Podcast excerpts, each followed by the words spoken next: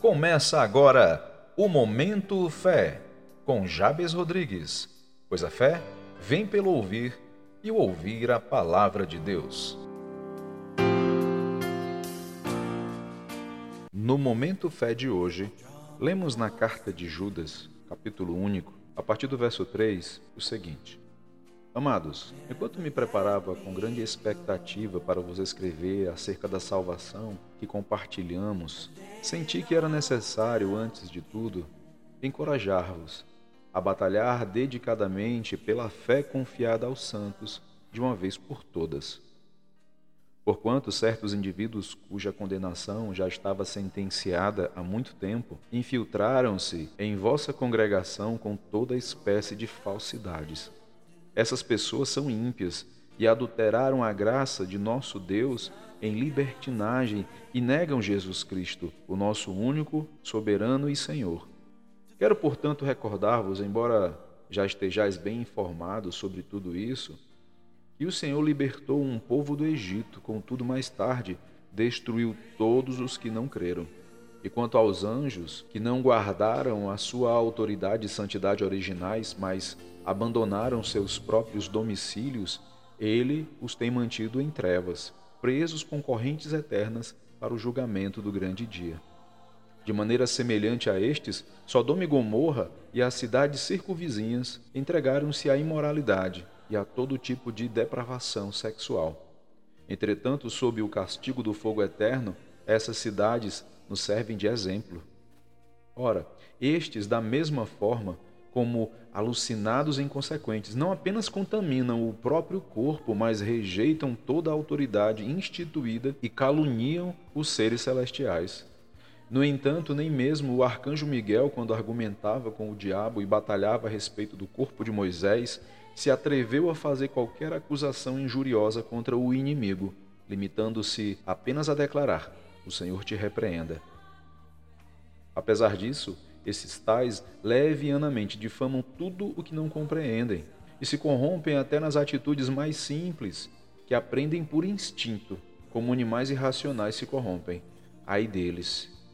Porquanto trilharam o caminho de Caim, ávidos pelo lucro, se jogaram no erro de Balaão e foram tragados pela morte na rebelião de Corá.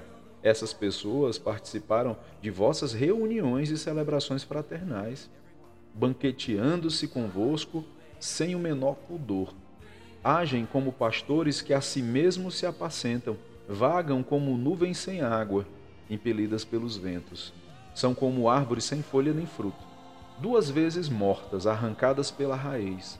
São como as ondas bravias do mar espumando suas próprias indecências. Estrelas errantes para as quais estão separadas as mais densas trevas por toda a eternidade.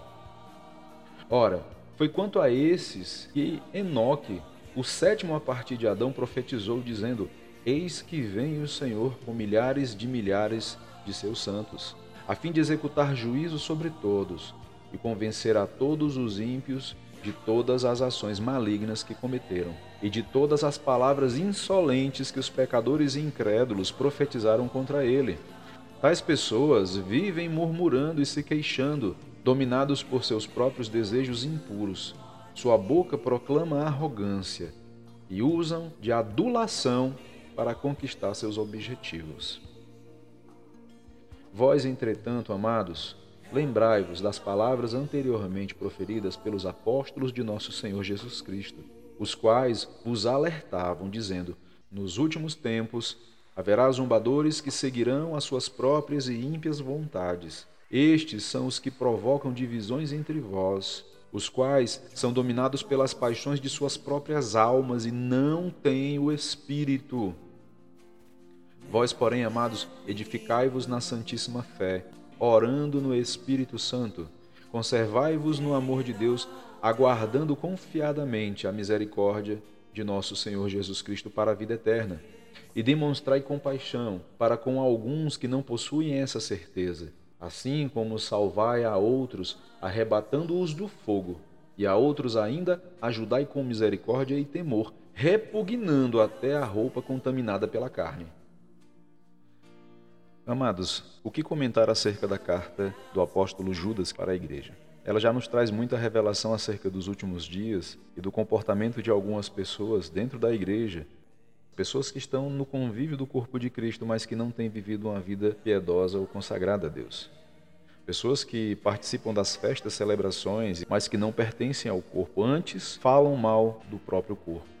Mas o que eu posso dizer é que nesses tempos de comunicação social massiva, nós temos percebido muitas pessoas nas mídias sociais que ao invés de propagar o reino e abençoar pessoas, elas utilizam os meios sociais para simplesmente difamar.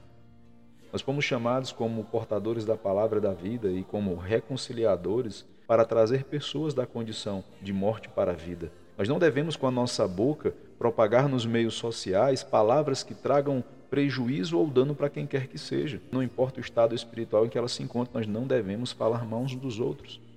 Judas, inclusive, faz referência a uma situação em que o próprio arcanjo, contendendo com o diabo pelo corpo de Moisés, ele sequer levantou uma palavra de acusação, de juízo ou depreciativa contra Satanás. Em que estado nós nos encontramos como igreja, amados? Será que nós estamos vivendo conforme a expectativa de Deus, uma vida piedosa e santa, cuja boca foi separada por Deus para ser um instrumento de libertação e não de condenação? Ou estamos fazendo o contrário? Porque muitos desses que estão dentro das igrejas, vivendo como árvores sem folhas nem frutos, ou como nuvens impelidas pelo vento, elas se consideram extremamente espirituais, sendo que na verdade estão desraigadas do corpo. Devemos meditar sobre isso. Em que condição nós estamos? Então medite sobre essas questões, porque o teu crescimento espiritual vai te fazer discernir coisas espirituais e você será um manancial de vida, a sua boca será uma boca de bênção e você será visto como filho do Altíssimo, cheio de amor, compaixão e misericórdia, trazendo pessoas das trevas para a luz, gerando vida naquilo que estava morto e glorificando o nome do Senhor através do teu viver, do teu falar, do teu pensar, de quem você é. E viva a vida abençoada que Deus já te deu. Amém.